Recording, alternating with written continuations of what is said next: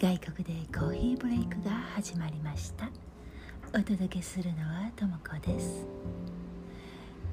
あの今日お気に入りの飲み物何か持ってらっしゃいました？今度好きな飲み物？またはこの放送を聞くときに持ってきた飲み物を教えてください。インスタの DM に持っていた飲み物はこれですって一言書いておいてくださったら私今度自分もそれを飲みながら放送を作ってみます。コーヒーとねミルクティーの方は何人かいらっしゃるんですよね。あでもウイスキーとかはなしね寝てしまうし。そんなわけないか。夜にねコーヒーとか紅茶は飲めないんだ。だって眠れなくなるから。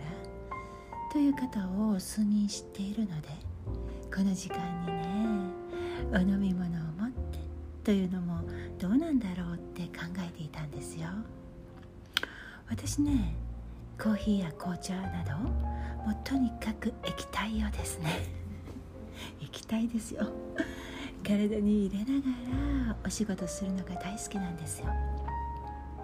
うんあの絵を描く時も必ず飲み物が近くに置いてあって時々ね筆を洗うお水が入ったコップのを飲みそうになったこともあります。というかね飲んだこともありますですね。そのコップねイタリアングラスのとっても綺麗なカットが施してあるコップなんですよ。そんなのはなぜ筆洗い用に使っているかというとあの普通にね飲み物用に使っていたんですけれど洗ってる時にね私の手から滑ってカリンって縁が欠けてしまって 欠けた食器はね使わないのよって教えられませんでした。でもねあまりに綺麗なコップだったのでなんだろうなぜかこのグラスものすごくかけやすいんですよ。もう何回買い直したかな？3回くらい、うん、それでもうその欠けたコップがもったいなくってね。そうだそうだ。絵を描く時に使っちゃえって決めたんですよ、うん、かけた食器使ってますね。であのそのグラスね。私のインスタグラムのメインアカウントに写真が出ているので興味のある方は覗いてみてください。でもね写真よりもっと大きめで重いんですよ。だから手からね落ちちゃうんだよねきっとね。今年のね1月9日私さっき調べてみたんですけれどね。9日に投稿したもの。絵の具とかねスケッチブックと一緒に写っているのが彼です。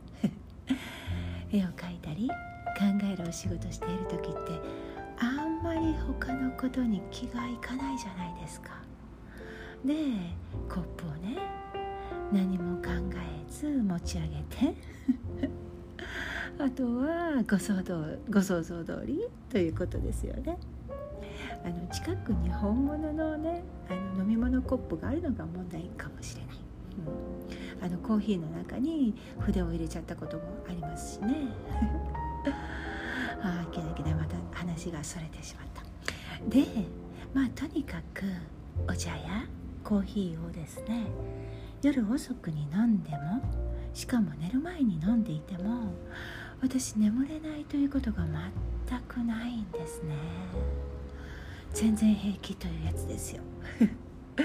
だから9時に配信の放送にコーヒー持ってなんて言ってしまうのかもしれませんね。眠れないという方は何を飲みながら聞いてらっしゃるのかな？でもねあのリスナーの方がもう何人もこの放送を聞きながら眠ってしまいましたっておっしゃっていたので私もですけれどね私あの試し聞きして最後まで聞かないうちに眠ってしまったことが何回かありましたね。もういいやってそのままね放送してしまうんですけれどあの間違ったこと言ったりしてますね。直してないですね。ごめんなさいね。であの夜カフェイン飲んでも放送聞いていれば寝てしまえるという効果があるかもしれないのでお試しください。あとお菓子もね食べますよ。夜でも。お仕事でなければ本を読みながらコーヒーとお菓子みたいな感じでクッキーとかチョコレートとかアイスクリームも好きですね。ここのねアイスクリームね箱で買ってくるんですよ。何リットルのだっけな？まあとにかく日本では想像できないサイズですよ。大きいっていうわけね。それをですねそのままでもいいしフルーツサラダをたくさん作って冷蔵庫に入れておく時もあるのでその上にのせたりあとね牛乳かけるとミルクの部分がシャリシャリって固まってこれがまた美味しいんですよ。したことあります？試してみてください。コップにねあのアイスクリーム入れて上から牛乳をかけるだけですよ。美味しいから。あのねえっとサンドイッチにするんですよコツは。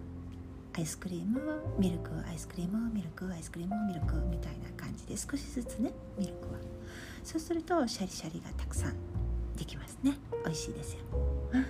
果物もね最近は値上がりしましたがでも日本より安くいろんなものが手に入るので毎週ね週末朝一で1週間分買うんですよ。パパイヤマンゴーバナナオレンジリンゴブドウなんかもうそんなの全部じゃんじゃん入れてあのフルーツサラダ作ります。季節によってねいちごとか柿とか。あここでもそのまま柿って言いますよ。グアバも手に入ります。桃やスターフルーツ。あとドラゴンフルーツは味が薄いけれど種がプチプチっていってねサラダ楽しくなりますよね。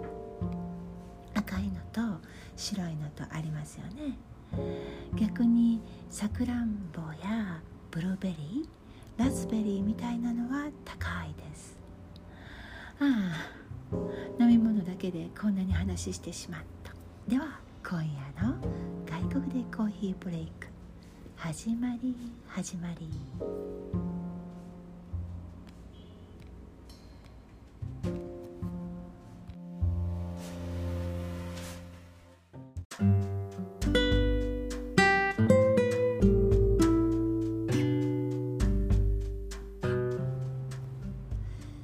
今夜はラジオネーム B さんからいただいたいくつかのお便りをミックスしてお話ししたいと思います。まずはじめに彼女の番組に対するメッセージを聞いてください。こんにちは。ポッドキャストを聞かせていただきました。私自身美大出身な聞いていて大学の人たちの話などでも共感するところがたくさんありました。周りにいる人がそれぞれ違って個性的な友達がたくさんいる場所だったなぁと思い出しました。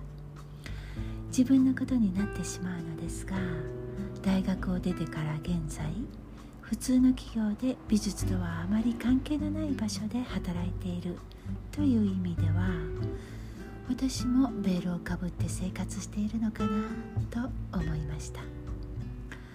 今の生活を悪く思ってはいませんがものを作る時の思いっきり自分を表現する瞬間の気持ちよさを思い出すとこの時の自分と仕事をしている時の自分はやはり違うのかもしれないなと思いました。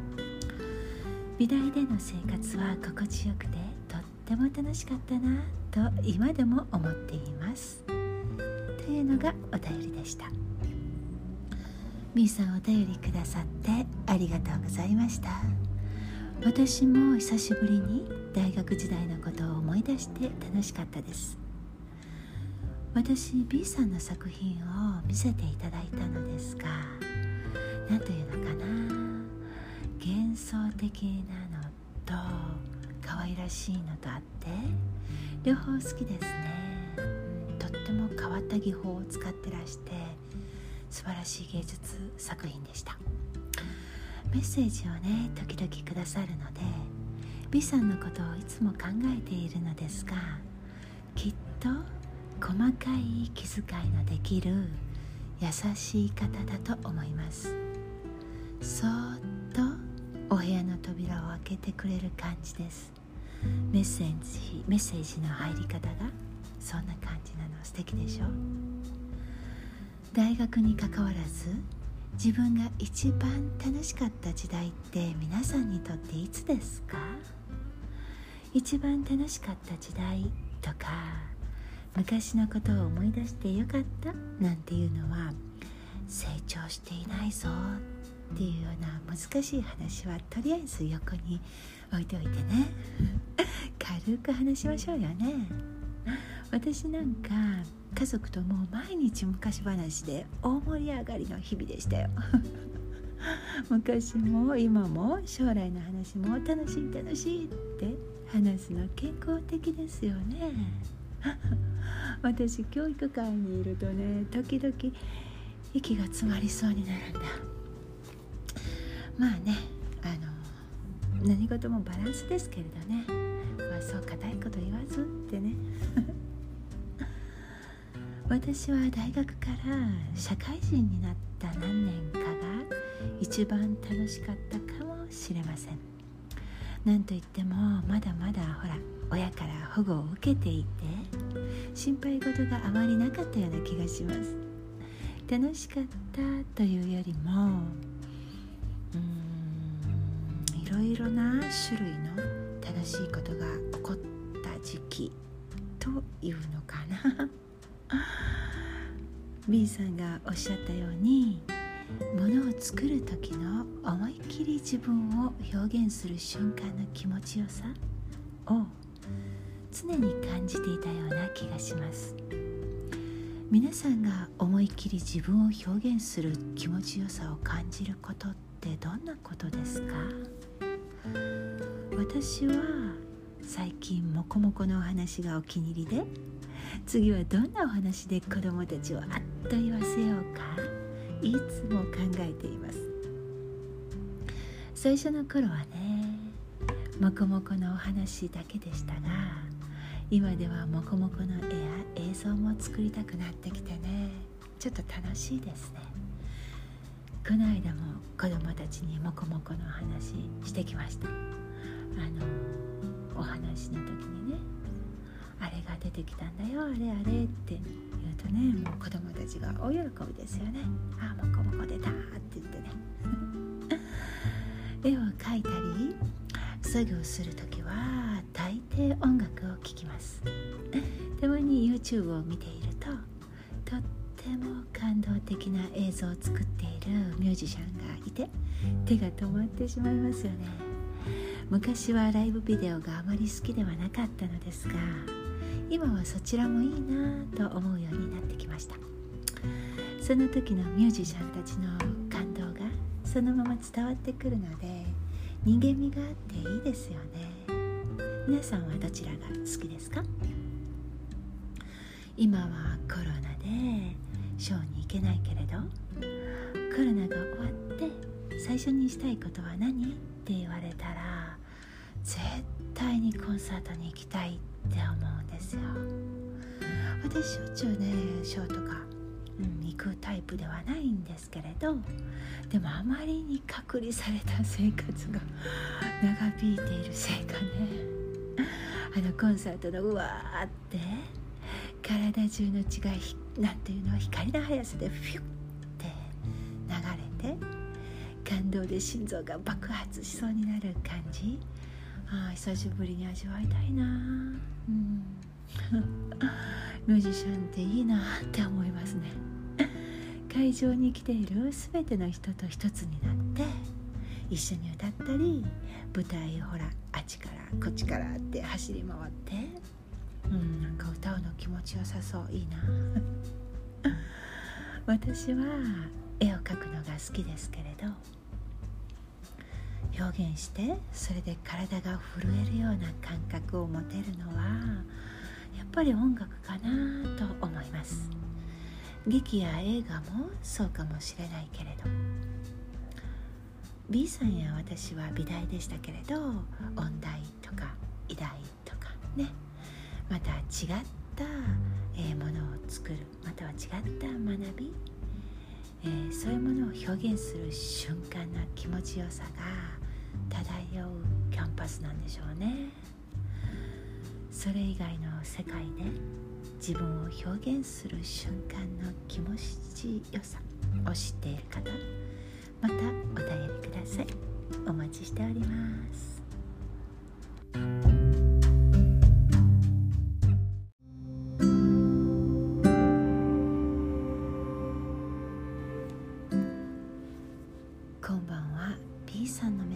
をミックスしてお話ししました。大学を出てから現在普通の企業で美術とはあまり関係のない場所で働いています。という B さんのような人生の選択をする方はたくさんいらっしゃると思います。私もそうでした。でも今の生活を悪く思ってはいませんって B さんがおっしゃっていたように今の自分が幸せであることが大切なんだなって思いました。国が変わると考え方も変わるわけで例えばここではほとんどの学生たちはね将来自分がなりたいものの学科を専攻します。この学部だと将来就職の時に有利だという感じの意識はあまりないですね。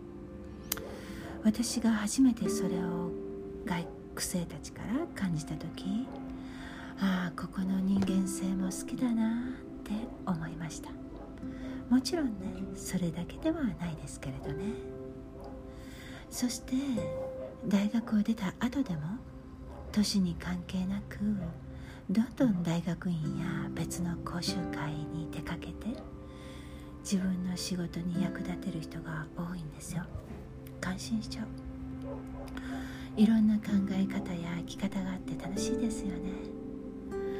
これからも放送でここならではのお話ももっと増やしていきますのでお楽しみに。もしもね質問とありましたらインスタグラムの DM に送ってください。概要欄に宛先を書いておきますね。皆さんからいただいた興味深いお話はまだまだたくさんあります。オートバイが走ってる。ワンちゃんもたくさん泣いてる。そうそうそう。この前のね口主さんのお話についてお返事くださった方もいらっしゃいますよ。必ず放送でお伝えしますので楽しみに待っていてください。今夜も最後までお付き合いいただきありがとうございました。この週末が皆様にとっても有意義で気持ちの良い時間になりますように。また来週会いましょう。おやすみなさい。